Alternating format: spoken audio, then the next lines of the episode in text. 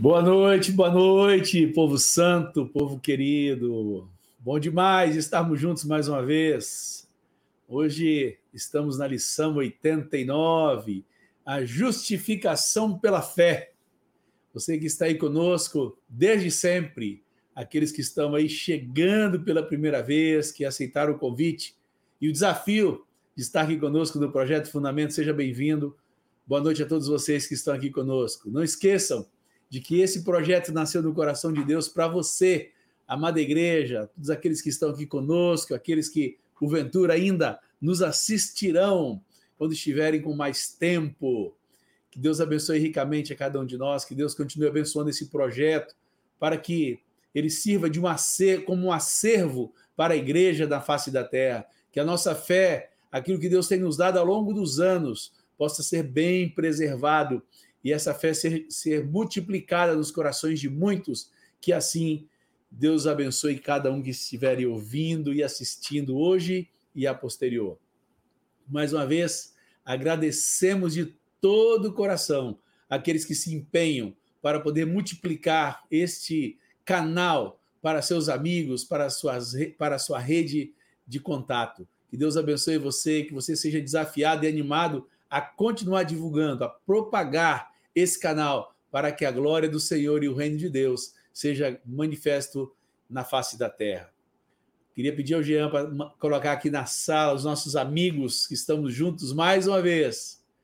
Parece que está quase dois anos já, daqui a pouco Jean nos fala a data precisa, mas estamos aí avizinhando desses dois anos. Benção demais. Olha só, gente com um cenário novo, né? Amigão aí. Anjinho, você está com esse cenário novo, pô, é bonito, hein, Anjinho? Ficou legal aí, conta para nós, onde você está, meu amigo? Pois é, camarada, eu estou aqui pela Grécia de Pernambuco, em Bibirim. Olha que legal. Distante de casa, visitando das filhinhas, vendo as netinhas, legal. o genro, desfrutando aqui desse tempo com eles. Bom Graças demais. Muito boa noite, amados amigos irmãos todos que nos acompanham, participem conosco nesse momento. Que a graça do Senhor nos assista mais uma vez e seja um tempo gracioso para a glória dele e para o nosso bem. No nome de Aleluia. Jesus. Amém. E aí, Manuel? Tá Falou, frio ou tá quente aí, meu amigo? Rapaz, graças a Deus está quente aqui. Verãozão. Um abraço para o Osias. O Osias foi embora ontem, esteve aqui com a gente, Osias e Ana. Foi um tempo muito precioso. Deve estar agora viajando. Um abração para ele, para essa igreja linda aí. Mais uma vez estamos aqui, gente. Mais uma vez o Senhor vai nos abençoar. Certeza disso. Fique com a gente. Amém. E aí, Marcão, conta para nós aí. Iluminação nova, né, Marcão, pelo jeito? Rapaz, iluminação nova, barbeiragem antiga. Estou aqui com equipamento novo e tal, mas até agora não consegui tirar esse amarelão daqui. Hoje eu vou continuar com hepatite aqui, todo amarelo. Somos netos. Boa noite, queridos. Boa noite, igreja amada. Companheiros queridos, bom estarmos juntos aqui. O Senhor é bom, o Senhor está conosco e hoje o Senhor vai falar conosco mais uma vez, como faz todos os dias que a gente está ao redor da palavra dele em comunhão. Aleluia. Que seja uma, uma delícia perpétua sempre ouvirmos e falarmos do nosso Senhor. O João, o seu cenário sempre fica legal, mas eu percebo uma pequena, pequena sombra atrás do teu pescoço, isso aí é real? É uma bem pequena, João, mas tem, viu? Boa noite, amigo. Boa noite, boa noite, Edmar, boa noite, Ivanjo, Marcos, Manuel, boa noite, Igreja do Senhor. É, eu não fiz um investimento tão alto assim como o Marcos fez em iluminação. A minha é aquela boa e velha lâmpada. Mas funciona, João. Ilumina! ela, ela ilumina. ilumina. Aleluia. E vocês estão vendo aí, né? Quando a gente se encontra, é sempre assim, essas resenhas. Amigos, quando se encontram, é bom demais.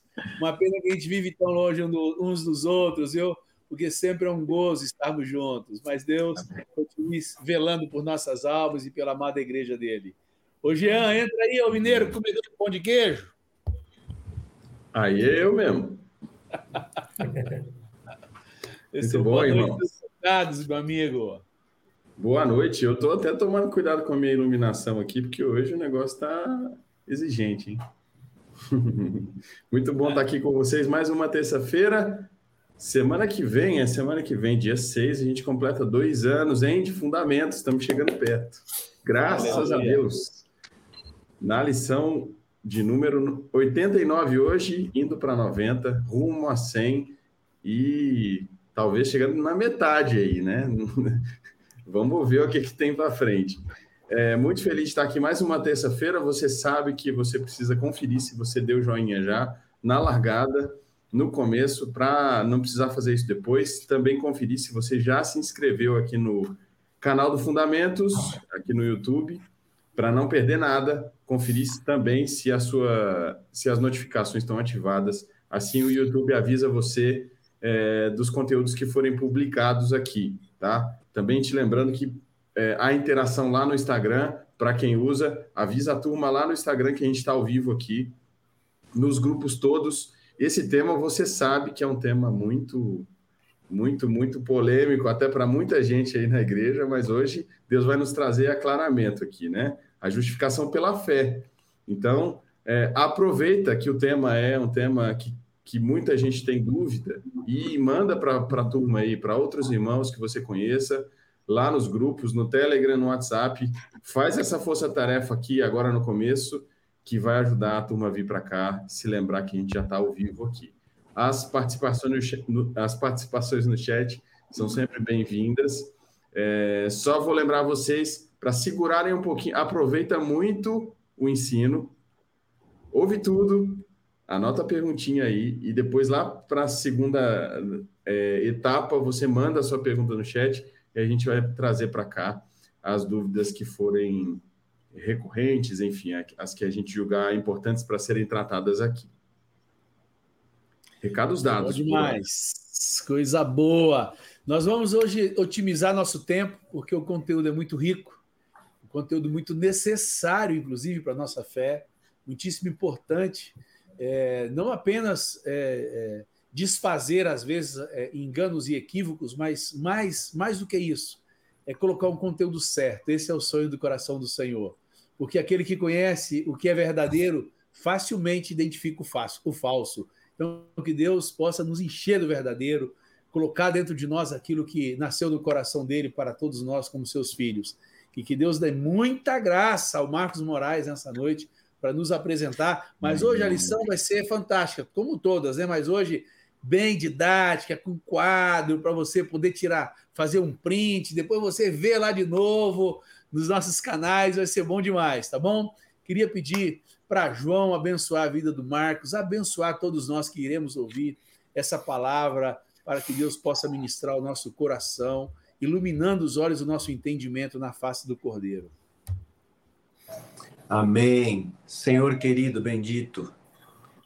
Muito obrigado, Senhor, pela justificação pela fé. Sim, Pai. E ao expor esse tema hoje, Senhor, oramos pela vida do Marcos para que o Senhor lhe dê toda a graça necessária. Amém. Para expor, para expor com clareza, com graça, com profundidade, com revelação do Senhor Amém. falando em nome do Senhor e da parte Amém. do Senhor para a tua igreja, Senhor.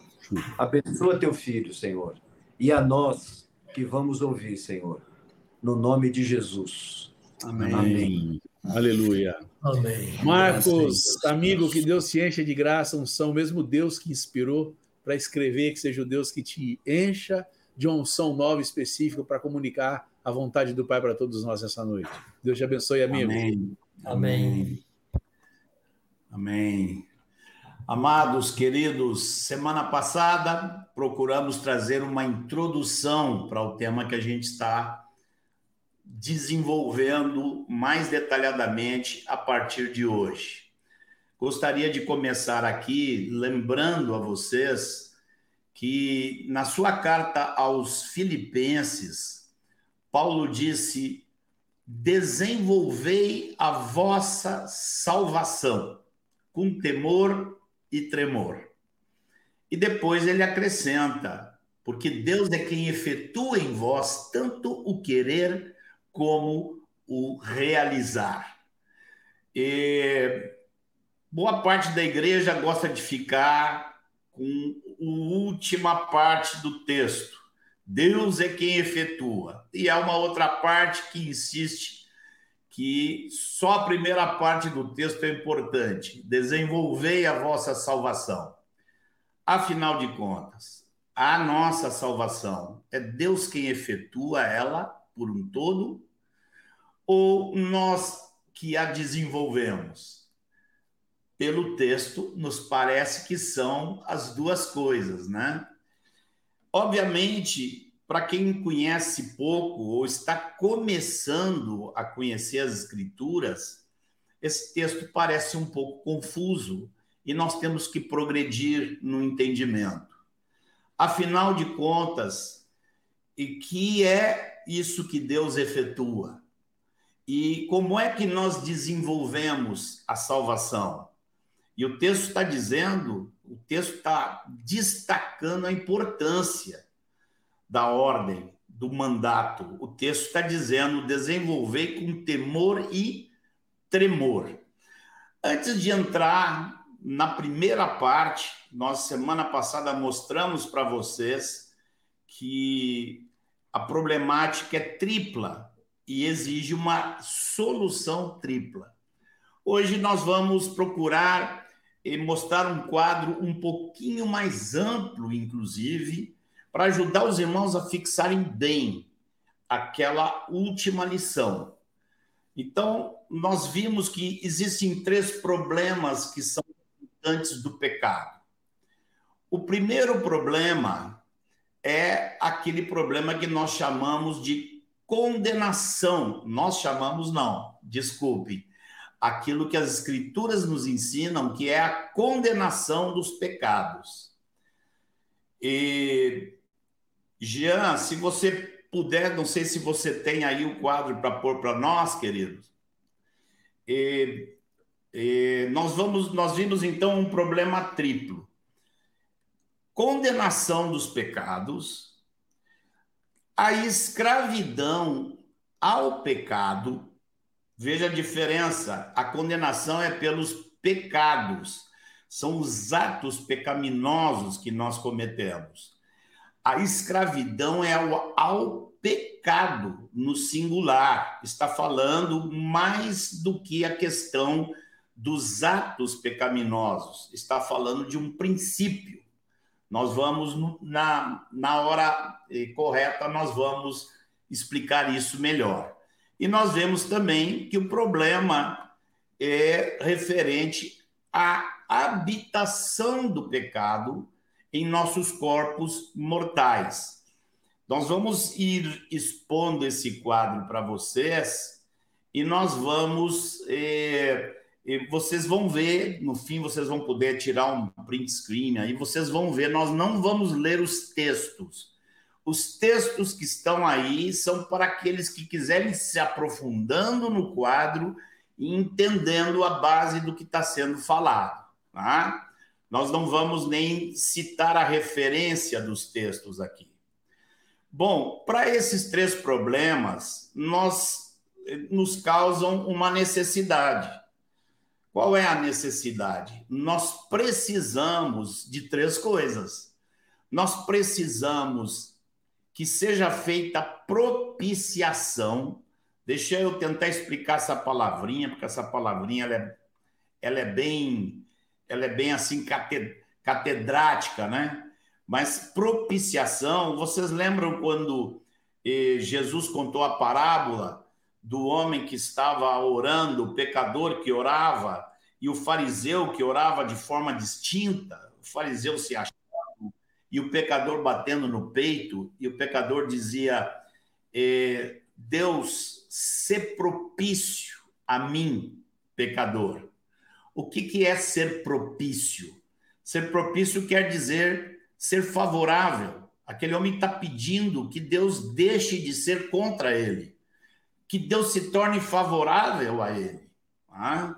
Agora, como, né? Como Deus vai ser propício a nós, como Deus vai estar a nosso favor se Ele mesmo nos, nos colocou debaixo de condenação? A outra coisa que nós precisamos aqui, na terceira coluna, a libertação dessa escravidão. Se somos escravos, precisamos de libertação. E para o problema da corrupção do nosso próprio corpo, onde habita eh, o pecado, nós necessitamos de uma transformação do próprio corpo. Nós precisamos que essa presença do pecado saia de nós.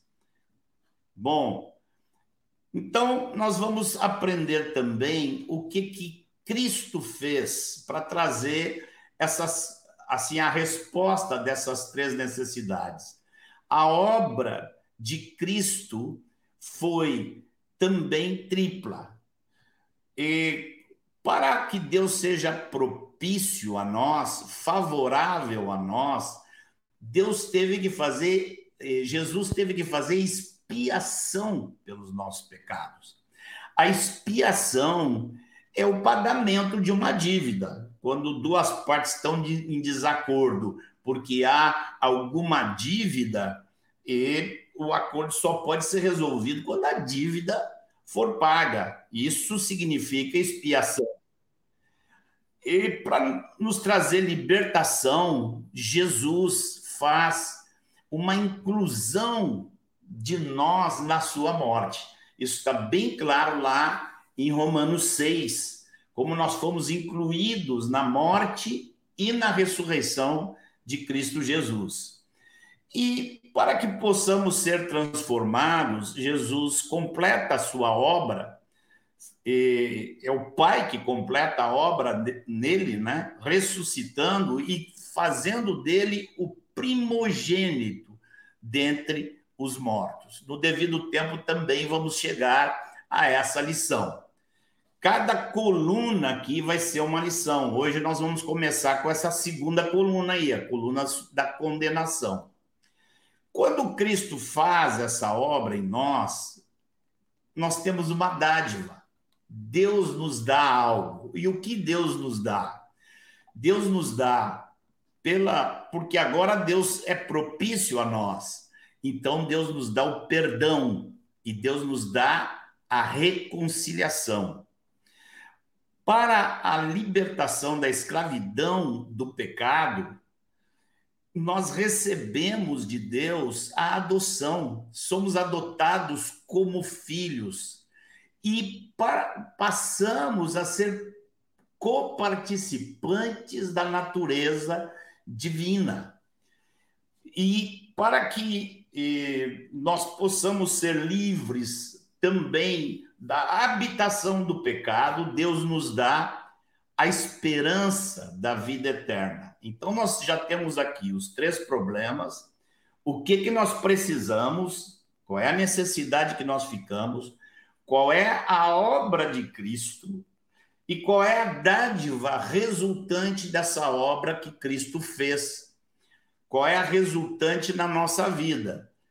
Isso a resultante final nós vamos ver na última linha, mas vamos passar a quinta linha. Vamos só lembrar aqui os termos que aparecem na Bíblia, aqueles termos que parecem meio teológicos, né? Então, eh, eh, somos salvos da condenação dos pecados, a palavra de Deus chama isso de justificação. Nós vamos procurar estudar isso hoje com um pouco mais de detalhe, ok? Com relação à escravidão do pecado, a palavra que aparece nas Escrituras abundantemente é a santificação. E com relação à, à transformação que nós precisamos do nosso corpo, pela qual temos esperança, né? essa transformação a Bíblia chama de glorificação. Qual é o resultado prático de cada um desses elementos, qual é o fruto em nossa vida. Nós eh, passamos a receber a regeneração. O que, é regeneração? É ser gerado de novo. Então, eh, nessa situação de ser justificados pela fé, nós recebemos o novo nascimento. Com relação à escravidão dos pecados, que através da santificação, o que, que vai ser o fruto? O fruto vai ser uma vida de piedade. O fruto é a confirmação. Pedro fala disso, eu recomendo muito a leitura de 2 Pedro, capítulo 1. Ah, mas Pedro fala dessa confirmação da nossa vocação por meio da santificação. E por fim, nós temos a bendita ressurreição. Vocês veem quanta abundância de, de pensamentos de Deus, de obra de Deus, de detalhes de Deus em cada aspecto desta preciosa salvação. Hoje, então, nós vamos olhar aqui um pouquinho mais de atenção a questão da condenação. O primeiro ponto. Semana que vem, se o senhor permitir, nós entramos na, na, na outra coluna da escravidão do pecado. Bom, gente, nós vamos eh, detalhar um pouquinho mais essa questão da condenação. Eh, assunto não muito explorado, assunto do qual as pessoas fogem, assunto para o qual existe muitas heresias sendo inventadas, como nós vamos procurar ver aqui de alguma forma. Mas para que a gente eh, dê uma olhada, eu vou, eu vou querer ler com vocês uma, algumas partes do texto que a gente usou na semana passada. Vejam aqui, em Efésios, no capítulo 2, nós vamos pegar um pouquinho do versículo 1, do versículo 3 e do versículo 12 para destacar aquelas palavras muito fortes que aparecem ali. Paulo diz aos Efésios que nós éramos filhos da ira. Paulo diz que estávamos sem Cristo, separados de Israel, estranhos às alianças das promessas, sem esperança e sem Deus no mundo. Penso que as coisas que estão ditas aqui, elas podem ser classificadas eh, em três aspectos distintos que se referem à condenação da raça humana. Primeiro, primeiro aspecto da condenação é o aspecto da separação. O homem ficou separado de Deus por causa do pecado. Separado, na prática, significa sem comunhão com Deus. O homem não sabe o que é comunhão com Deus. E alguns estudiosos podem, no máximo, chegar a ter ideias a respeito de Deus. E eles podem ter, ter comunhão com essas ideias. Né? Mas, quando nós recebemos a verdade em Cristo, nós recebemos uma comunhão. Aqui, nós. Por que, que recebemos? Porque não tínhamos.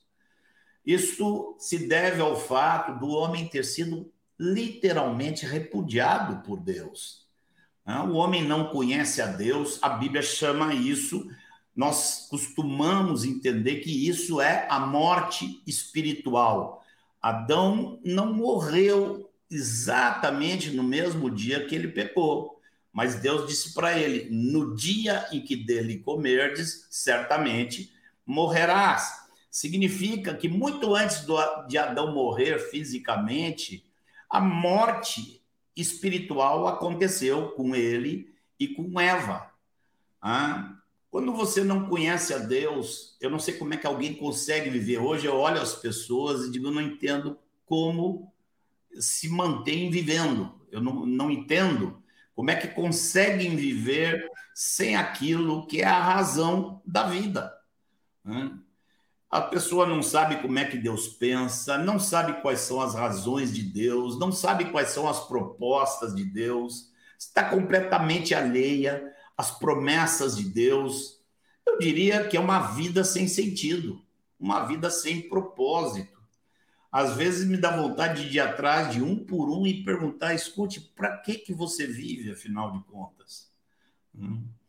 Ou seja, a pessoa eh, separada de Deus está vivendo eh, de uma assim está vivendo para outra coisa que não aquilo para o qual ela foi criada é a mesma coisa que você eh, sei lá você construir um equipamento sofisticado e depois usá-lo como lareira né? não tem sentido você construir um equipamento muito sofisticado, capaz de fazer muitas coisas, de ter uma utilidade imensa, e de repente você usa ali para fazer uma fogueirinha. Não tem sentido, e é mais ou menos isso que acontece com o homem que está separado de Deus. O segundo aspecto da condenação é a condenação à morte física. Está aí um assunto que também ninguém quer falar, né? Quem gosta de falar desse assunto? é um assunto evitado. A Bíblia fala daqueles que estão na escravidão pelo pavor da morte. É um assunto ignorado e é um assunto que as pessoas fogem, né? mas que no fim não adianta fugir. E nós a, a segunda parte da condenação é essa: primeira, separado de Deus; segundo, e vivendo num corpo que devanece. Você não quer, mas envelhece. E você sabe onde termina. E esse fim, ele tem a ver com o pecado, ele tem a ver com a condenação que foi dada sobre Adão e sua descendência. Agora, pior do que essas três coisas, essas duas coisas, se é que pode ser haver algo pior do que a primeira, eu acho que é pior porque não tem mais volta, porque enquanto está nessa terra aqui tem volta. Mas o pior é quando não tiver mais volta, que é a morte eterna, é o destino eterno de sofrimento. Esse é um tema que não apenas é ele é evitado, mas hoje em grandes proporções do meio assim da igreja institucionalizada, no meio, no próprio meio evangélico, esse tema é considerado como um atraso teológico.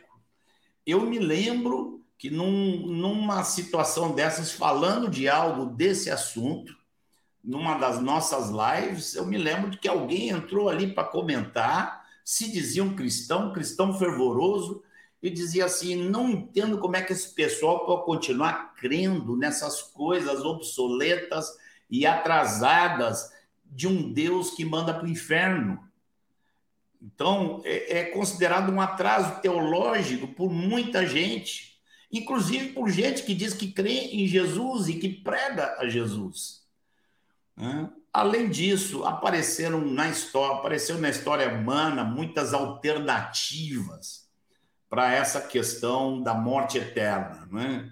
Aí tem a alternativa da reencarnação, que é uma alternativa que está em várias religiões, não apenas nessa religião ocidental de Allan Kardec, mas está em várias religiões no mundo. Ainda tem aquela ideia do universalismo. Não sei se você sabe que o sujeito está sentado lá no, no que chamam lá de trono do trono de Roma, o trono do Vaticano, ele prega o universalismo, ele diz que todo mundo, não importa se crê em Jesus ou não crê em Jesus, que todos vão ser salvos. Sem contar que às vezes penetra, já vi penetrar no nosso meio ideias como a do aniquilacionismo da alma, que não vai haver um castigo eterno, que as almas são jogadas ali na, no lago de fogo e são extintas e não vão ficar sofrendo por toda a eternidade. Quem é que derruba essas ideias? Quem extermina com esse tipo de ideia é o próprio Senhor Jesus. Jesus Cristo não falou nada dessas coisas. Aliás, ele foi talvez o único que combateu claramente todo tipo de equívoco que poderia surgir. A pergunta que nós temos que fazer é: nós cremos em Jesus de verdade? Se nós não cremos nesse aspecto que ele fala, como é que vamos crer no restante? Que base nós vamos ter para crer, crer no restante do que ele ensina? Né? Jesus, quando falava de futuro, ele começava a dizer: Olha, se não fosse assim, eu diria para vocês. Né? Então, e... outra pergunta que temos que fazer para quem tiver essas ideias e por acaso você acha que conhece o Pai melhor que Jesus? Porque a pessoa chega assim: eu não creio que um Deus de amor vá jogar a eternidade toda. Sim, então você conhece mais a Deus do que Jesus? Essa é a pergunta que tem que ser feita.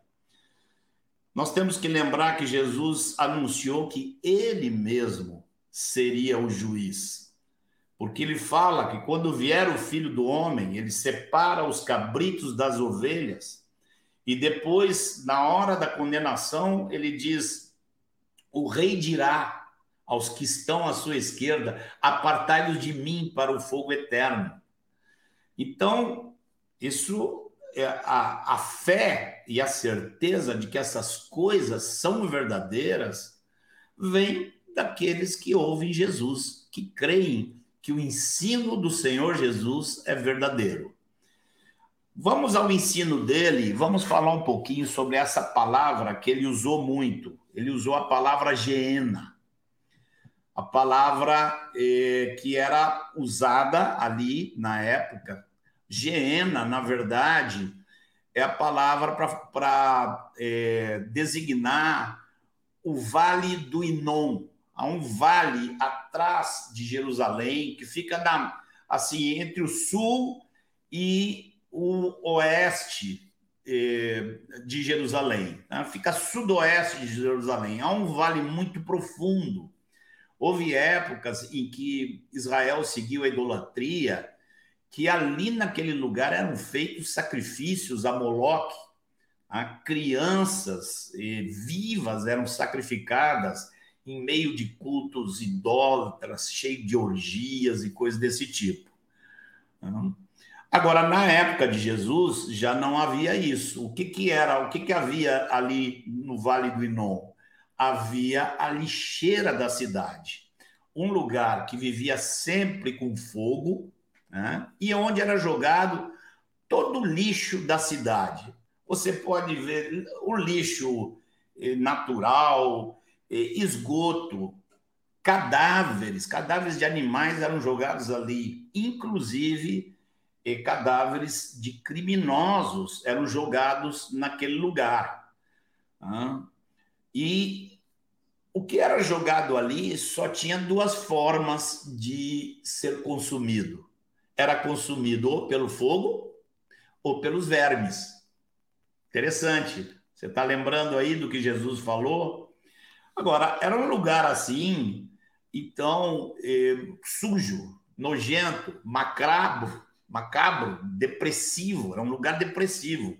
Eu ouvi de um irmão que esteve lá em Jerusalém ah, no, no ano de 61, antes de algumas reformas que depois aconteceram lá, e disse que o lugar era deprimente, muito deprimente. Obviamente que não, em 1961 não funcionava mais ali como o Geena, né? como a lixeira.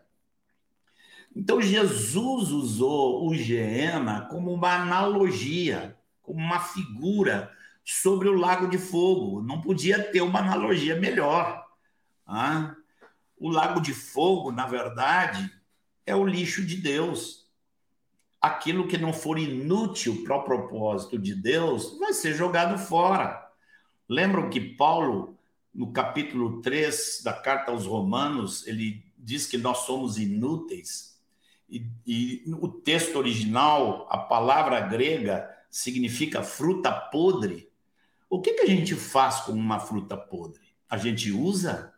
Ela mantém um propósito? Ela não tem propósito de ser, ela é jogada no lixo. E isso, infelizmente, é que é o Lago de Fogo, é o lixo final da história.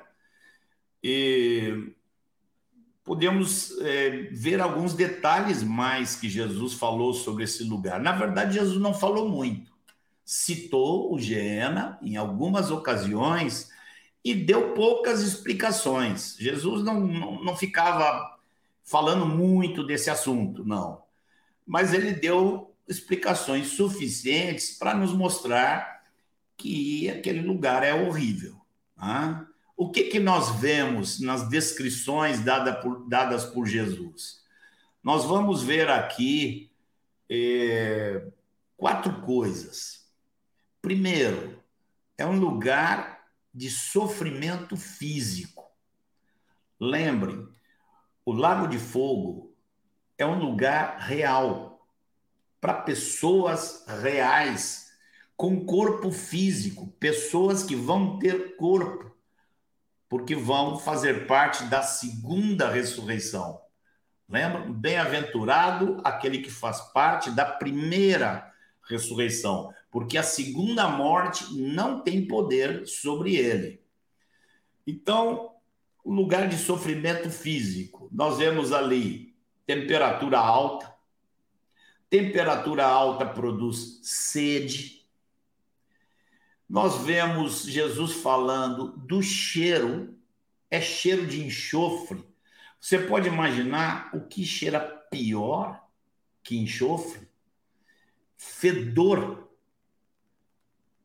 Então, nós temos temperatura alta, e sede, e fedor.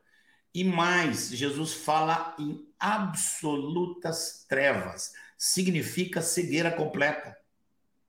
Cego, com cheiro de, cheiro de fedor o tempo todo e com sede. Então, é um lugar de sofrimento físico. É também, segundo Jesus, um lugar de depressão mental, de depressão emocional. Porque as palavras que Jesus usa é que ali haverá choro e ranger de dentes. Choro, na linguagem humana, significa o quê? Significa tristeza, desolação, angústia, pesar. E ranger de dentes. O que significa ranger de dentes? Raiva, ira. Imagina essas coisas somadas. Então você tem o sofrimento físico, a depressão mental, você ainda tem ali mais uma verdadeira desolação social. Não sei se vocês já repararam que em Lucas 13, versículo 28, Jesus fala daqueles que não vão participar da ceia, como aqueles que são expulsos de uma festa.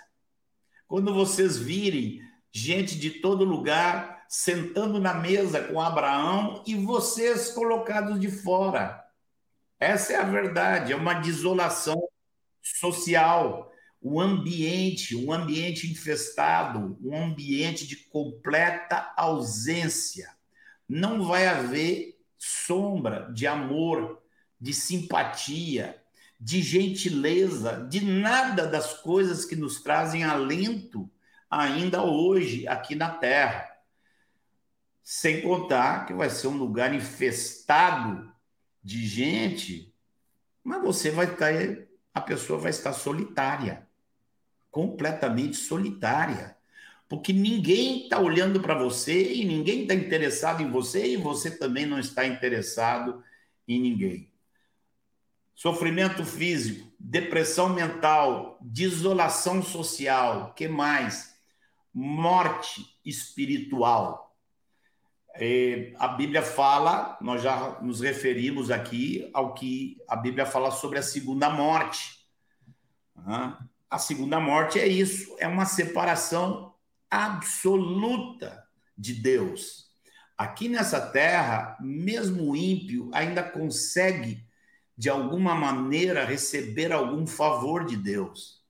O sol, a chuva, o alimento que cresce, todos são favores de Deus. Ali, nesse lugar, não vai haver nada disso, vai ser uma completa ausência de Deus. E sem podemos acrescentar ainda, se já não está feio o suficiente para você querer correr desse lugar, que vai ser um lugar cheio de demônios, né? poluindo o ambiente, com os pensamentos imundos dele. Não se esqueçam, esse lugar foi feito para eles. Foi feito para eles. Nós já vamos ver aqui como Deus não tem interesse nenhum, nunca teve, de que um ser humano fosse para esse, esse local. E como já vimos na semana passada, não há o que o homem possa fazer. Não tem o que o homem possa fazer. As religiões são todas invenções para trazer algum tipo de expectativa onde você possa rejeitar o Deus verdadeiro e ter alguma ideia de paz. As religiões ignoram a santidade e a justiça de Deus. Portanto, não há o que o homem possa inventar que o livre dessa situação. Chega de má notícia, né, gente? Está na hora de começar a ver as boas notícias. Não há o que o homem possa fazer, mas há aquilo que Deus pode fazer, pôde fazer e fez. Vamos dar uma olhada em outras partes daquele texto de Efésios, capítulo 2, nós lemos algumas partes do texto. Vamos olhar agora o versículo 4 e o versículo 5, onde Paulo diz assim a eles: Mas Deus, sendo rico em misericórdia, por causa do grande amor com que nos amou, e estando nós mortos em nossos delitos, nos deu vida juntamente com Cristo. Pela graça sois salvos. Vamos ver aqui qual foi o processo que Deus usou para isso. Primeiro, nós temos que salientar, já foi dito, vamos repetir: não há prazer em Deus em colocar um homem num lugar desses. O inferno não foi feito para os homens. Deus não tem prazer na condenação dos ímpios. Isso está claro lá em Ezequiel 18, versículo 23. São pessoas que foram feitas à imagem de Deus. As pessoas pensam no inferno como um lugar assim onde vai ser desprazer para quem for, mas também é desprazer para Deus colocar qualquer ser humano que foi feito à sua imagem Deus não tem prazer na vingança, Deus tem prazer na misericórdia, Deus ama a misericórdia. A vingança é necessária, porque senão ele deixaria de ser justo e negaria a si mesmo. Mas Deus não tem prazer no sofrimento do homem. Deus não é um Deus sádico como o ser humano não é malicioso. Esse prazer malicioso que o homem tem quando, por exemplo, vê um desafeto seu sofrendo. Isso é do pecado. Isso não é oriundo de Deus, porque Deus não é assim. Ele, na verdade, é quem toma a iniciativa de alterar esse quadro. Como Deus faz? Para alterar esse quadro. Aí entra o que nós vimos ali naquela coluna da condenação. Entra a expiação. A expiação que é feita por Cristo Jesus. E a conta não pode ficar sem ser paga. E Deus, por causa do grande amor com que nos amou, resolveu esse problema, decidindo que ia encarnar e o Verbo se fez carne. E Deus, nessa pessoa, iria pagar a conta. Vamos ver se ele pagou essa conta mesmo ou não. Nós vimos quatro aspectos da condenação eterna. Nós vimos o sofrimento físico, nós vimos a angústia emocional, nós vimos a desolação social e nós vimos a separação de Deus. Pois Deus, em Jesus, Jesus experimentou isso antes mesmo de morrer, antes de descer ao Hades, já na cruz, Jesus experimentou essas quatro coisas. Jesus experimentou o tormento físico, os pregos nos pés e as mãos traspassados, a coroa de espinhos, as, é, as chibatadas que ele levou. E, além disso, Jesus experimentou trevas, porque da, da hora ali que vai de meio-dia, no nosso horário, de meio-dia até três da tarde, houve trevas. É bastante significativo isso, isso foi milagroso, não foi um eclipse natural, ah, algo parecido com o que aconteceu no nascimento dele. No nascimento dele aconteceu algo natural, apareceu uma estrela nova. E aqui, na morte de Jesus, o, o, o sol escurece, então Jesus é envolto em trevas ali. E lembremos que Jesus clamou: Eu tenho sede. Jesus, ali na cruz, experimentou a sede, o tormento físico da sede. Recomendo, além de já ter recomendado 1 Pedro 2, eu recomendo muito a leitura. Aliás, eu, desculpe, eu recomendei 2 Pedro 1, eu recomendo a leitura do Salmo 22, onde há detalhes proféticos. Davi é que escreve o salmo, mas não é ele que está falando, é Cristo. Davi nunca experimentou cruz, Davi não sabe o que é cruz acho que nem conhecia cruz naquela época. Mas nós vemos ali o Espírito de Cristo falando dos sofrimentos e fala ali a língua se me apega ao céu da boca. Nós vamos ver que Jesus também, isso você sabe, Jesus passou por angústia emocional também. Não apenas no Getsemane. O Getsemane é uma angústia pelo que ele previa da angústia que ele ia passar. Hum? Lá em Salmo 22, o versículo 14, no Espírito de Cristo, Davi escreve: Meu coração fez-se como cera, derreteu-se dentro de mim. E por fim, nós vemos que Jesus, por fim, não, Jesus experimentou eh, a desolação eh, social também. O que diz lá em Salmo 22, versículos 6 e 7? Eu sou verme e não homem, eu sou opróbrio dos homens e desprezado do povo. Todos os que me veem zombam de mim. Jesus, então, experimentou ali a desolação social e Jesus, por fim, experimentou aquilo que ele mais temia e mais detestava. A ideia que o apavorou era que ele ia experimentar a separação do Pai. Aquele que a vida toda, na eternidade, teve comunhão, amor eterno, unidade.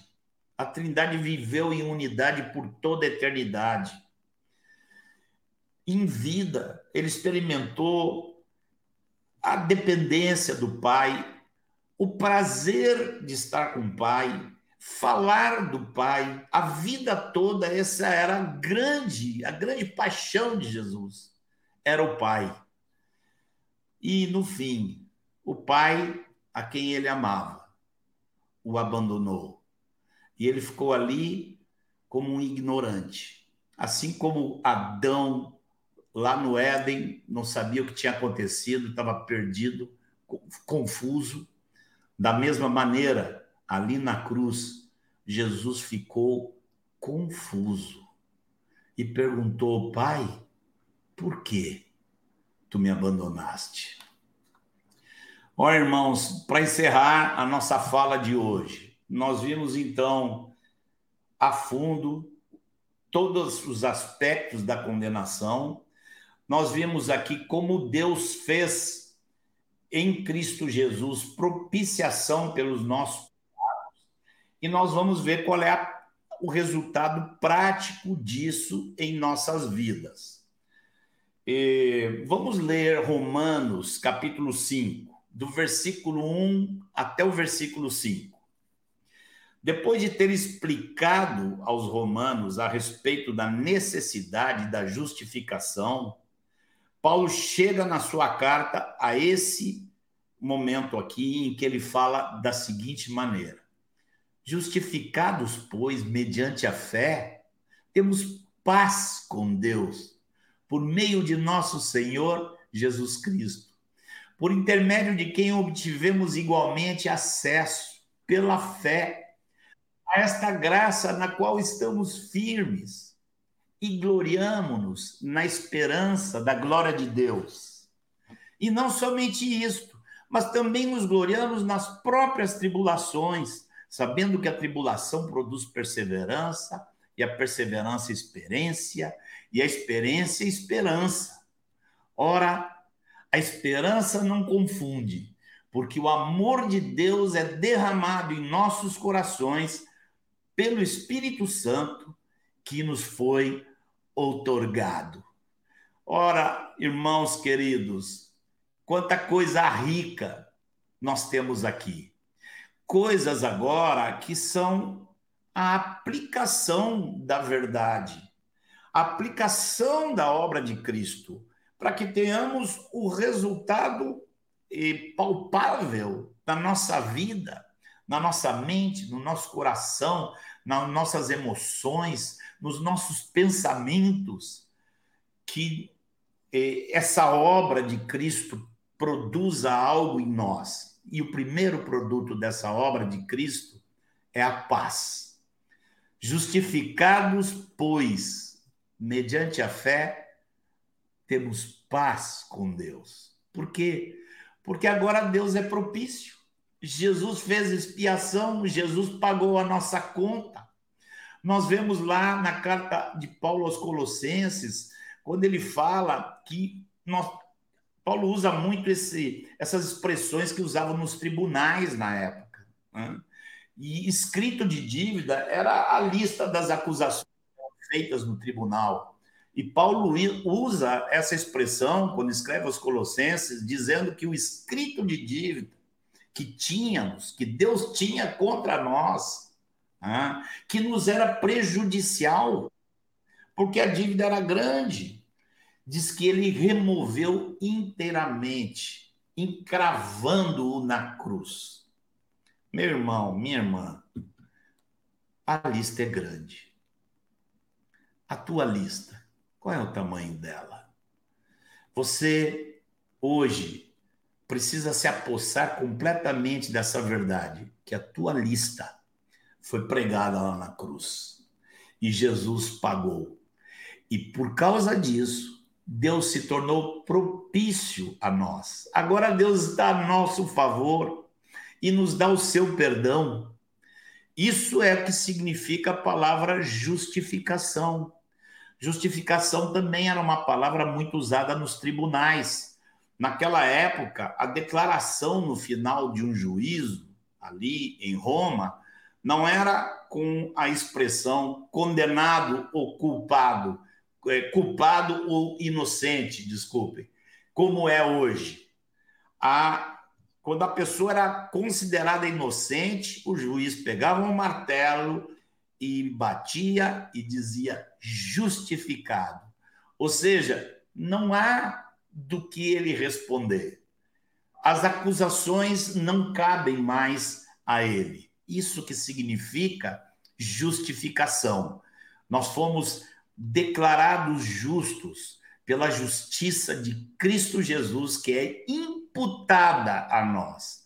O que é imputar? É o contrário de amputar. Se eu tenho um problema no braço, preciso amputar, tenho uma gangrena, alguma coisa, amputar é tirar. Imputar é o contrário.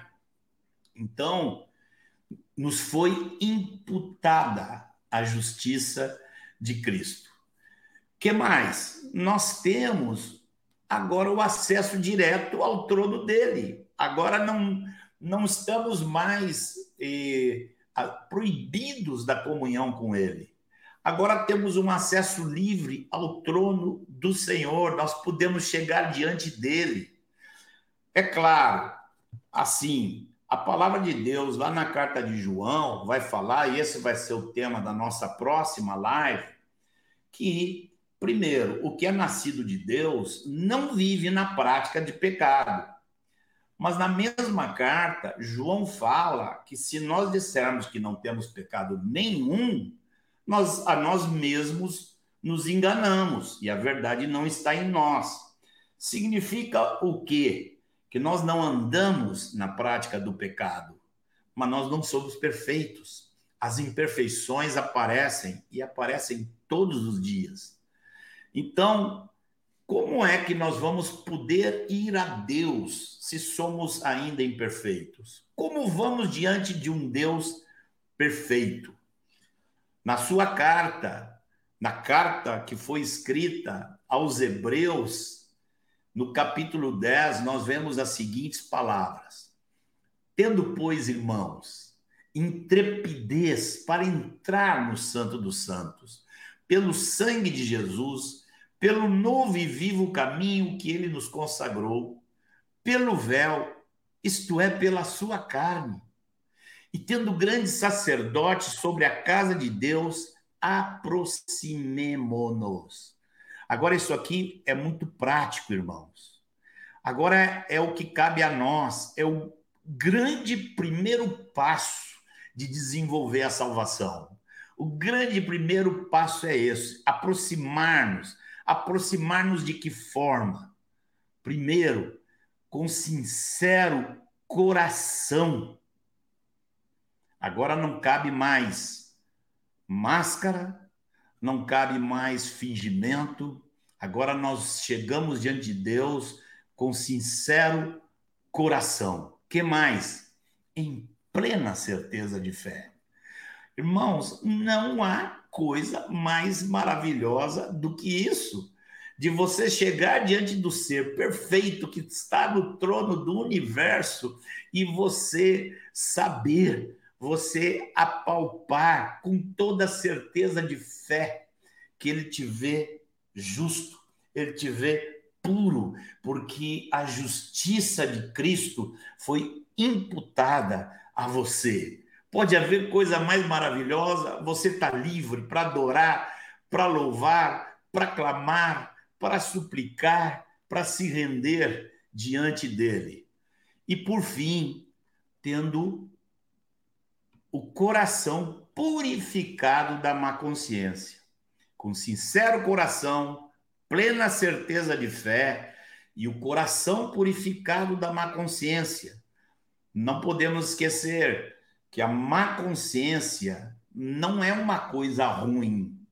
Quando o Espírito Santo nos fala que algo está mal, né, a, a, assim, a má consciência é uma coisa ruim. É quando a consciência já não nos fala mais, corrigindo até a frase que eu falei. Né? Mas quando algo desperta na nossa consciência, significa que ela está funcionando nós não, estamos, não estamos com a consciência estragada. O que nós fazemos? Nós eh, confessamos, nós confessamos diante de Deus, nós confessamos uns aos outros, nós andamos na luz, nós confessamos os nossos pecados, nós nos humilhamos e nós restituímos se necessário for. Por fim, nós temos paz com Deus, nós temos acesso direto ao seu trono e nós temos também o espírito de adoção. Aquele espírito que a partir de agora não vai ver em Deus uma ameaça. Aquele espírito de adoção, somos adotados por Deus e agora nosso coração clama: Abba, Pai. Não sei se você sabe, mas Abba no, no hebraico, na verdade, não é pai, é papai.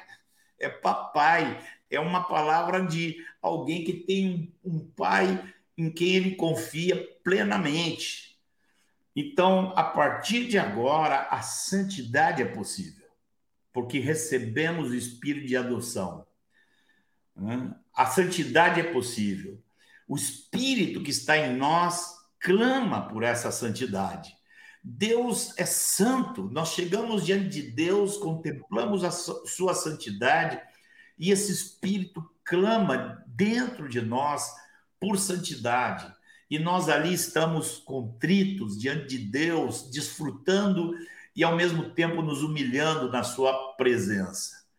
Já não amamos o pecado como antes, mas agora nós amamos a justiça e queremos ser servos da justiça. Tudo isso é produzido na regeneração. Lembra que ali a coluninha da condenação fala de vários pontos e qual é o fruto? O fruto é uma vida nova, uma vida regenerada. Tudo isso é fruto da justificação, que é a declaração de Deus de que a justiça de Cristo é imputada a nós. E essa justiça é imputada porque Jesus pagou, Jesus expiou nossos pecados e fez com que Deus se tornasse propício, favorável a nós. A dádiva, irmãos, é tão grande que nós lemos aqui que Paulo fala de que as próprias tribulações são motivos de glória.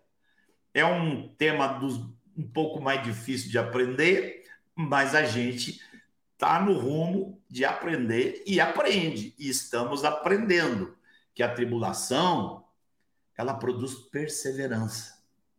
A perseverança produz experiência. E a experiência produz o quê? Esperança. E a confusão vai embora, porque o amor de Deus é derramado em nossos corações. Vamos então para as perguntas finais e, primeira pergunta: quais os três aspectos distintos da condenação? Procure você, ao revisar esse ensino, pegar um caderninho e tomar nota desses três aspectos. Segunda pergunta: quais os tormentos que Jesus experimentou para fazer expiação por nossos pecados? Terceira pergunta: qual o resultado prático para aplicarmos em nossas vidas. Tendo recebido esse espírito de adoção, esse espírito clama dentro de nós por santificação. E esse vai ser o tema da nossa próxima lição. Até lá, amados. Aleluia! Bendito, bendito é o Cordeiro Santo de Deus. Tema que nos faz refletir e, mais uma vez, desempoeirar qualquer tipo de ingratidão e resgata a nossa dívida de amor impagável para com o nosso amado Senhor.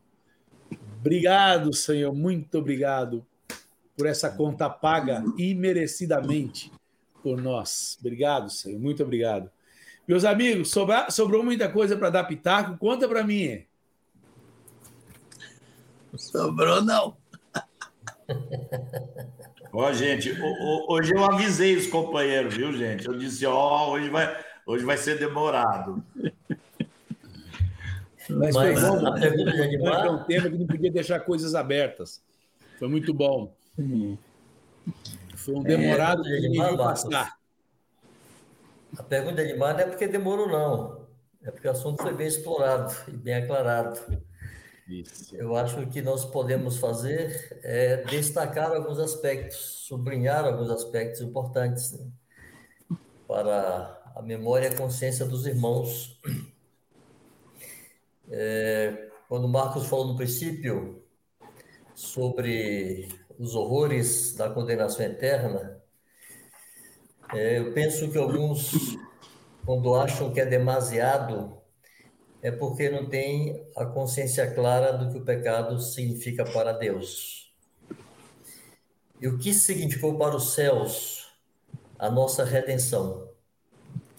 Eu acho que poucos param para pensar que Jesus, o Verbo eterno, ao se fazer Jesus, né, ao se fazer homem, Jesus é nome de homem, perdeu para sempre a sua forma de Deus, para que nós tivéssemos o corpo semelhante ao dele, o corpo glorificado, mas ele perdeu para sempre a forma de Deus. À direita da majestade hoje está um homem, Jesus, o primeiro de uma nova criação.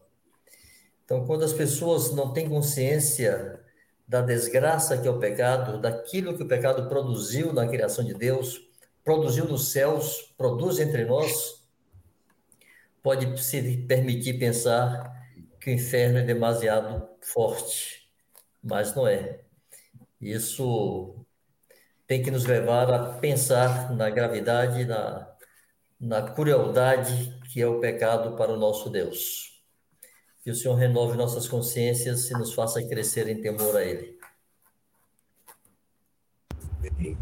Amém. Amém. E falando Falando em grifar aspectos, é, Edmar e amigos, eu, o ensino dessa noite nos traz, Marcos apresentou de forma muito clara e nos trouxe a lembrança, a necessidade de que só podemos comparecer diante de Deus sem ser fulminado por Ele. Nós só podemos comparecer diante de Deus, só podemos ser aceitos por Ele graças a esse sangue da propiciação, esse sangue da aliança.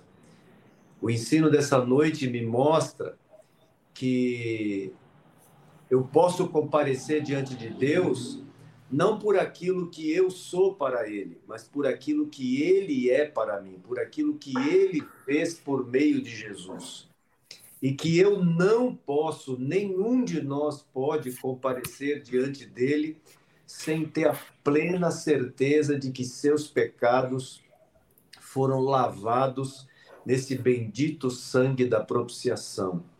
Muito boa essa lembrança, Marcos. Graças a Deus por isso. A igreja a igreja necessita desse ensino no momento em que a igreja se distrai com tantas coisas, com tantos ensinos que não a levam a nada e que só a distraem, nos lembrar desse bendito sangue de Jesus que nos torna, que nos tornou, nos torna e nos tornou aceitáveis a Deus, é tudo aquilo que nós, que a igreja precisa, tudo aquilo que nós necessitamos.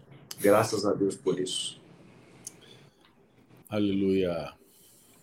Bendito é o Senhor. Você, Manuel, quer acrescentar, quer fazer algum, algum grifo? Só lembrar que o que Jesus fez por nós, ele era o único que poderia fazer. Né? Não, não existiria outro. Toda a descendência de Adão não serviria nunca mais para propiciação pelos nossos pecados, porque precisava de um homem justo, um homem sem pecado, para pagar esse preço, para morrer por nós. E Adão já não era mais esse homem justo, nenhum que descendeu dele poderia também entrar nesse lugar de Jesus aí. Então, teve que vir um homem justo, um homem sem pecado. Como diz lá em Efésios, 2 ah, Coríntios 5, 21. Aquele que não conheceu o pecado, Deus o fez pecado por nós, para que nele fôssemos feitos justiça de Deus. É, um, é algo que nós jamais poderíamos é, alcançar. Não haveria mais solução. Somos muito gratos ao Senhor Jesus por isso. Como o Vanginho falou, porque ele se fez homem. E ele viveu, foi tentado e não pecou. E por isso o seu sacrifício foi propício a Deus. Foi agradável a Deus. Aceitou, ele fez justiça. Um homem pecou, um homem morreu pelo pecado. Está pago, é justo. Satisfez a justiça de Deus. Amém. Aleluia. Justiça do, do Pai satisfeita. Amém. De fato, assim como por um homem entrou o pecado no mundo e com o pecado a morte, por isso que todos pecaram. Mas, da mesma maneira, em Jesus, o Pai foi plenamente satisfeito, nosso, nossa iniquidade apagada, nosso pecado apagado, nossa lista de dívida apagada, que bênção! Podemos, podemos, podemos. Deus nos deu o privilégio de, em Cristo Jesus, retomar a relação com Ele. E esse texto de Hebreus, ele faz uma, ele dá uma ênfase que às vezes pode até passar despercebido. Lá existe um único caminho. O caminho de acesso ao Pai é único. Não é porque essa semana orei muito, jejuei muito. Não é um caminho movido pelos sentimentos, é movido pelo sacrifício, por aquele que satisfez plenamente a justiça do Pai. Bendito é o Senhor. Por isso posso me aproximar do Redentor, sabendo que é pelo sangue dele que eu posso falar com meu Pai amado, posso ter livre acesso ao Pai amado, entrar para nunca sair na sua presença santa e bendita. Aleluia. Podemos entrar em alguma pergunta? Vocês elegeram alguma pergunta? Conta para mim aí, se vocês chegaram a dar uma olhadinha, alguma pergunta. Eu não olhei nenhum ainda. E se enquanto vocês procuram, couber mais outro comentário, eu gostaria de fazê-lo. Por favor, faça-o. É, ainda insistindo com a questão do inferno, que é uma ideia que tem sido cada vez mais distanciada das pregações. É muito raro ouvir pessoas falando do inferno. É, quando alguém enxerga seus pecados e vê sua própria condenação e a ofensa que o seu pecado, seus pecados, suas obras pecaminosas produzem em Deus, essa pessoa não questiona o inferno. Um dia eu me vi condenado tive convicção dos pecados, da minha culpa, mesmo sem ter consciência desse conceito, e tive consciência também do pecado que habita em mim, não apenas das coisas que eu pratiquei, mas do pecador que eu sou por natureza. Irmãos, eu sabia que eu iria para o inferno. Eu tinha consciência que eu desceria para o inferno de cabeça baixa sem fazer uma única pergunta para Deus. Era justo, era necessário que eu fosse para o inferno.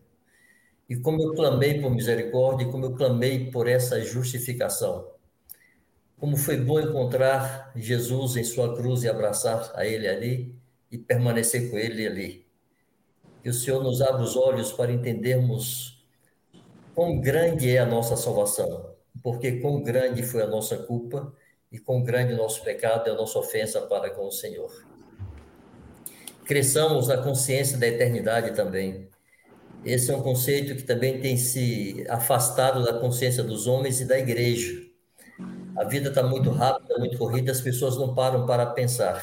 Me lembro que quando pregava para meus filhos ainda pequenos e tentava lhes falar da eternidade e lhes falava do inferno, e lhes falava da glória eterna, tentava comparar a eternidade com um pássaro vindo ao mar uma vez a cada mil anos, dar uma bicada e carregar água no seu bico quando esse pássaro, que carrega água no bico uma vez a cada mil anos, tivesse secado o oceano, ainda não seria eternidade. Isso tem que trazer ao nosso coração temor e também esperança e glória, porque há uma eternidade que nos espera junto ao nosso Senhor. Bendito seja o seu nome. Bendito. Não esquecendo, né, Evangelho, que ressurreição dos mortos e juízo eterno Isso. é fundamento da fé. Exatamente. É fundamento da fé. Exatamente. Não pode deixar de ser tratado. Não pode deixar de ser falado. Rápido. Vamos lá, então? Marcos está querendo falar, né, Marcão? Borbulhou aí no coração algo? É rapidinho. É por causa até de tempo e da largueza do tema, tem uma expressão que é muito usada nas escrituras e muito usada no meio da igreja, que não foi colocada. Eu queria só lembrar que quando a Bíblia fala que nós somos lavados pelo sangue de Jesus, está falando disso. Né? Que uma vida foi dada por outra vida. E por que, que somos lavados pelo sangue? É porque quando Jesus perdeu o sangue dele, o sangue se esvaiu, ele morreu. É perdendo o sangue que ele deu a vida no nosso lugar. Daí essa expressão de que nós somos lavados e purificados pelo sangue de Jesus Cristo. Uma, uma coisa que eu queria falar aqui, não quis colocar também no corpo da mensagem, que minha querida mamãe faleceu ontem, pela manhã. Conversei ontem com minhas irmãs e estamos todos inundados de paz. A mãe, a vida toda, o que ela mais queria, o que ela mais sonhava, era estar com seu amado mestre. E eu sei que ela está porque ela foi justificada em Cristo Jesus. Amém. Amém. Glória ao Senhor. Amém.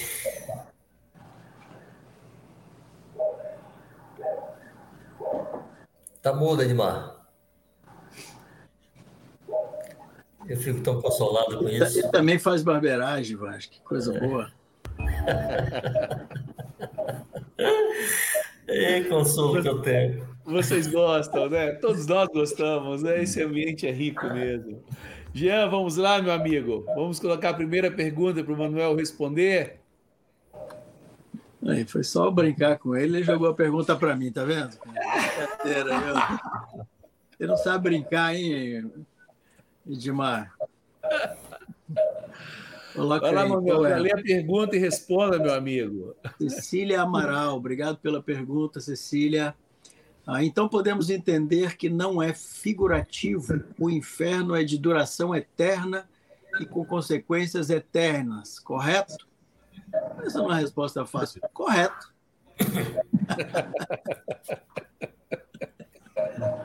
Já deu uma resposta já, Cecília, você já respondeu. Mas é só uma afirmaçãozinha. Quando o Marcos trouxe a ilustração do Geena, muito interessante lá, aquele lixão de, de Israel lá. É, uma curiosidade, nunca ninguém saiu dali, né, Marcos? Nunca ninguém que foi, nada que foi jogado naquele lugar saiu dali. Ali foi o fim mesmo, né? ali ele ficou para sempre. E é uma ilustração tremenda, porque a Bíblia fala no, no Novo Testamento, no Velho Testamento, de Seol, né? E eu, no, no Seol as pessoas saíam. Mas quando Jesus falou, ele não falou de Seol, ele falou de Geena, e Geena ninguém sai, não. É eterno, é castigo eterno mesmo. Joia!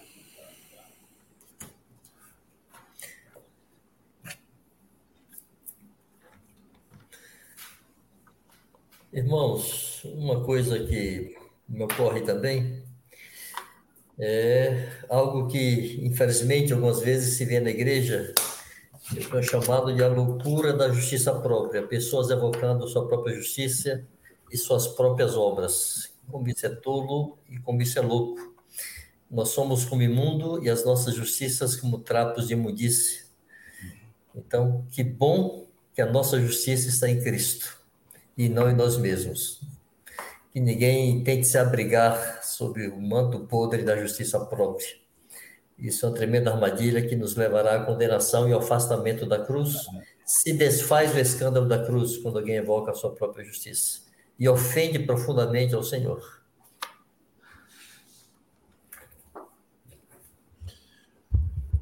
Verdade, é verdade. Alguma pergunta que, você que vocês escolheram aí?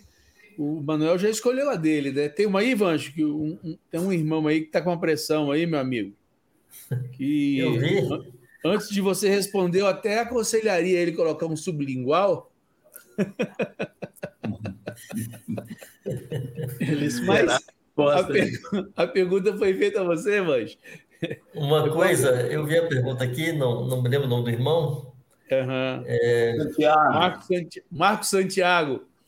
Marcos Santiago. Antes de você, antes de você responder, vamos aproveitar a pergunta para trazer uma direção coletiva. Queridos, Deus deu sabedoria aos homens, não tem problema nenhum você comprar um remédio e colocar de sublingual, que aí a gente não tenta o Senhor. Vai lá, Vandinho. Uma coisa é estarmos tranquilos para esperar a morte, não ter medo da morte. A Bíblia fala que Jesus libertou a todos, né? com a sua morte e ressurreição, Jesus libertou a todos aqueles que estavam escravos por toda a vida, pelo temor da morte. A morte já não causa terror aos que foram justificados e têm esperança em Cristo. Mas uma coisa é eu estar tranquilo, e quando a minha hora chegar, estou em paz para ver o meu Senhor.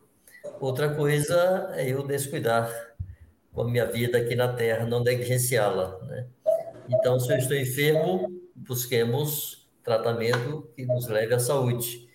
É, há recursos médicos, Deus não contraria nem se opõe aos recursos naturais. Então, por favor, busquemos estar bem, até para servirmos mais e melhor ao Senhor. Não sei se estou cuidando tão bem da minha saúde, tenho tanta autoridade para dizer. mas que não morramos por descuido, por favor. Mas que é o certo é, né, mãe? É, o certo é. ai, ai. E aí, meus amigos, mais alguma? Tem a pergunta do Albérico. Se bem que me parece que ele está fazendo a pergunta e está respondendo ao mesmo tempo. Mas vai lá, a pergunta é direcionada ao Marcos. É, a mesma resposta que Manuel deu para a pergunta que ele respondeu. É, é, é isso mesmo. Nós é, somos chamados para ser puros e perfeitos. A justificação é. Bom, desculpe, tem a pergunta aqui que tem que ser lida, né? Marcos, somos justificados em Cristo. Então é possível sermos santos, puros e perfeitos Primeiro, nós fomos justificação, nós somos declarados justos. Então, quando vamos a Deus, ele nos recebe, porque ele nos vê posicionalmente, ele nos vê em Cristo. E como Cristo é justo, puro e perfeito, Deus nos vê assim. É dessa forma que ele nos vê. E, e é claro, o próximo passo é o que nós vamos ver na semana que vem, sobre a santificação. É, há outros recursos, além da expiação, né? além da reconciliação, há outros recursos, há outros aspectos da obra de Cristo que, vão, que são acrescentados, que nos possibilitam a santificação. E esse vai ser o tema da, da próxima lição. Ô, Fernando, você tem coragem de colocar da Lívia aí? Ela fez uma pergunta, é, uma pergunta que aparentemente nos leva a, a, a, quase a pensar que ela não entendeu bem o que Marcos comunicou. E ela fez uma pergunta para você, Marcos. Mas como essa é muito fácil, você deixa até o motorista responder, né, Marcão? É, é, é, é. Eu estou com a esperança que o motorista queira responder. A Lívia é, diz assim. É essa pergunta sobre Eva? Não, não. Está na tela, mano. Está na, tá na tela já. Ah, está na tela. Tá. Boa noite, Marcos. Gente... Vai lá, lê lá. Um ente querido que a gente ora por muito tempo e quando adoece, pedimos aos irmãos que temos mais acesso para orar.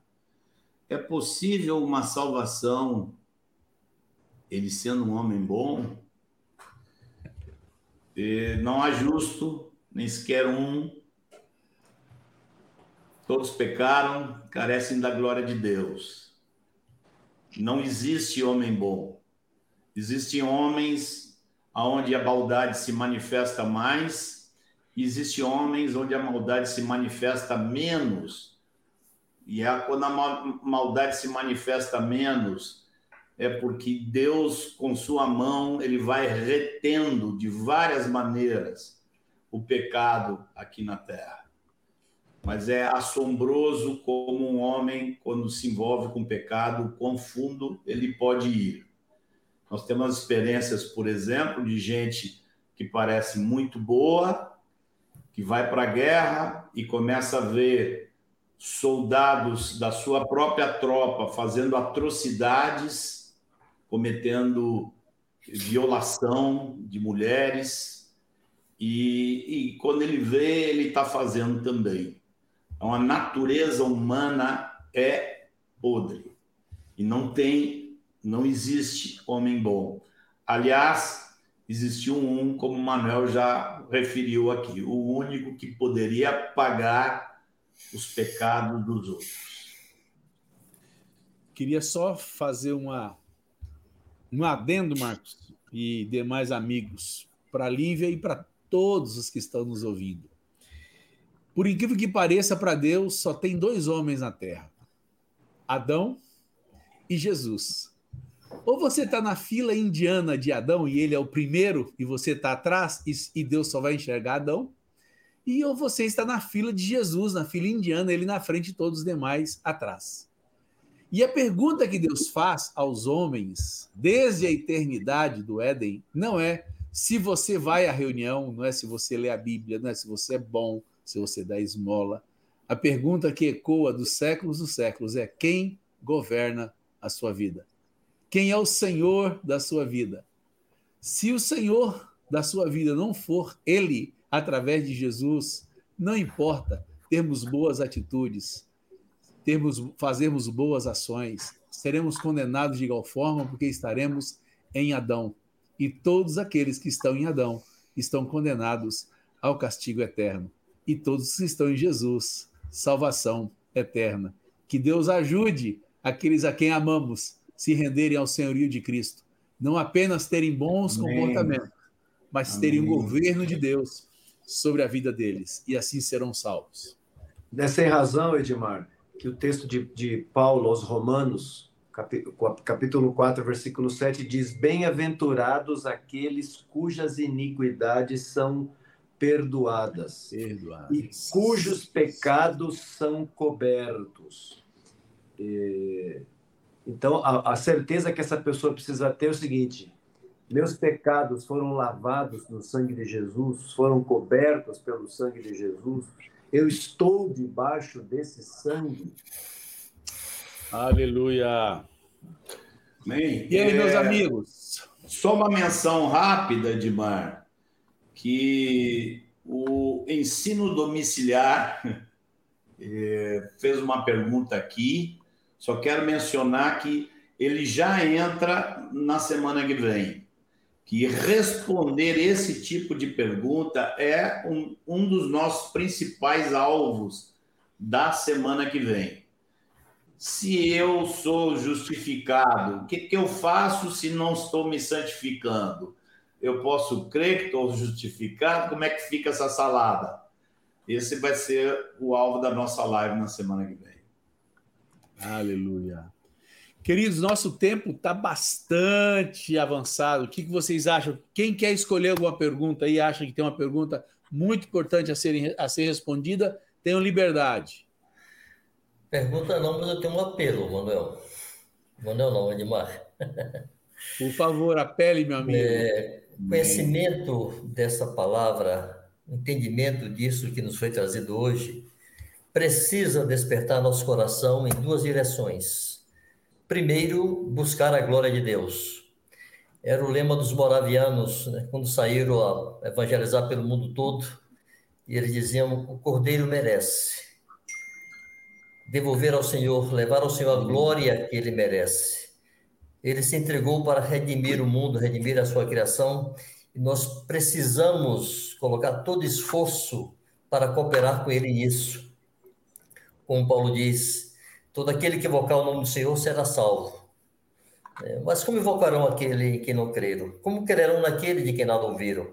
E como ouvirão é, se não há quem pregue? E como pregarão se não forem enviados?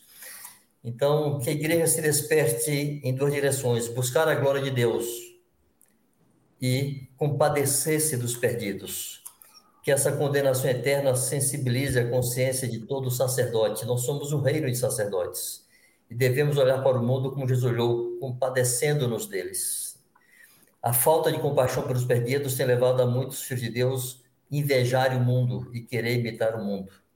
Sejamos tomados da esperança gloriosa de ver Deus, buscarmos a glória de Deus por meio da pregação do Evangelho e do resgate de muitas vidas e nos compadecer desses que perecem. Que essa tão grande salvação alcance a muitos em nosso Brasil e fora dele. Amém. Aleluia. Amém. Alguma pergunta, meus amigos, que vocês selecionaram aí? Ou está de bom tamanho pra, por hoje? Conta para mim aí. Acho que tá bom, né? Tá bom? Entra aí, Jean. Ponga aí conosco, meu amigo. Olha eu aqui outra vez. Olha nós de novo. Eu cheguei para lembrar você de dar o joinha antes de sair. Confere aí se você já deu o seu like. Se está inscrito também, a gente precisa lembrar a turma nova que chega aqui a se inscrever e também que você pode consumir todo o conteúdo do Fundamentos lá no aplicativo. Se você não tem, baixa na sua loja de aplicativos lá Fundamentos e começa a usar tudo que tem ali. É, tanto lá no aplicativo como nas plataformas de áudio, você pode ouvir é, as ministrações aqui, tanto a, a parte principal como toda essa nossa conversa estão disponíveis lá nas plataformas de áudio e também vou lembrar você de aproveitar o conteúdo que a gente publica lá no Instagram do Fundamentos. E o meu último pedido, além de, de pedir você para compartilhar em tudo quanto é canto essa palavra aqui de hoje, é convidar você que puder contribuir financeiramente também com Fundamentos. A sua contribuição faz com que o projeto seja perene aí, continue no ar, em todas as suas nuances aí. Tem aplicativo, tem material escrito, tem tradução, tem um monte de gente trabalhando para manter esse projeto de pé. Então, se você puder, colabore com a gente financeiramente. Lá no site do projeto tem um link para é, você contribuir e 100% do que é arrecadado vai direto para a manutenção do projeto. Então, não importa o valor, se você puder, entra lá e faça parte dessa cesta. Aí o link fundamentos.me ou .me barra apoie e aí você faz a sua contribuição e nos ajuda a manter o projeto no ar. Aleluia, aleluia. Bom demais. Terminamos aí lição 89 para a glória do Senhor, onde o, Cordeiro de Deus foi mais uma vez exaltado, foi colocado mais uma vez em evidência aquele que não deve nunca sair do trono, não apenas do céu, mas do trono do nosso coração também. Que assim seja Amém. todos os dias de nosso viver. Obrigado a todos vocês que estiveram aqui conosco. Eu queria pedir mais uma vez que João orasse, abençoasse esse tempo tão precioso que tivemos, e assim nós estaremos nesse deste encontro após a nossa oração. Senhor, muito obrigado pela bendita lembrança que o Senhor, por meio do teu Espírito, nos trouxe hoje, Senhor, Aleluia. através desse ensino. Quanto temor, Senhor, nos vem ao coração para não sermos, Senhor, inconsequentes e levianos com este sangue derramado na cruz do Calvário. Aleluia. Segue, Senhor, segue aprofundando esse tema em nosso coração. Amém. Amém. Abençoa teu povo, Senhor. Sim. Que se dediquem, ó Deus, de forma diligente em buscar-te, em consagrar-se, em estar. Oh, Jesus, Jesus. Cobertos, Senhor, com a certeza de que estão cobertos por este sangue da profecia. Isso mesmo, Senhor. Obrigado, Senhor. no nome de Jesus. Amém. Amém. Que Deus abençoe a cada um de vocês, que tenhamos uma semana de vitória na presença do nosso Senhor. E se Deus quiser, terça-feira estaremos juntos mais uma vez para a glória do Pai. Um abraço, fiquem com Deus. Tchau. Um abraço, queridos.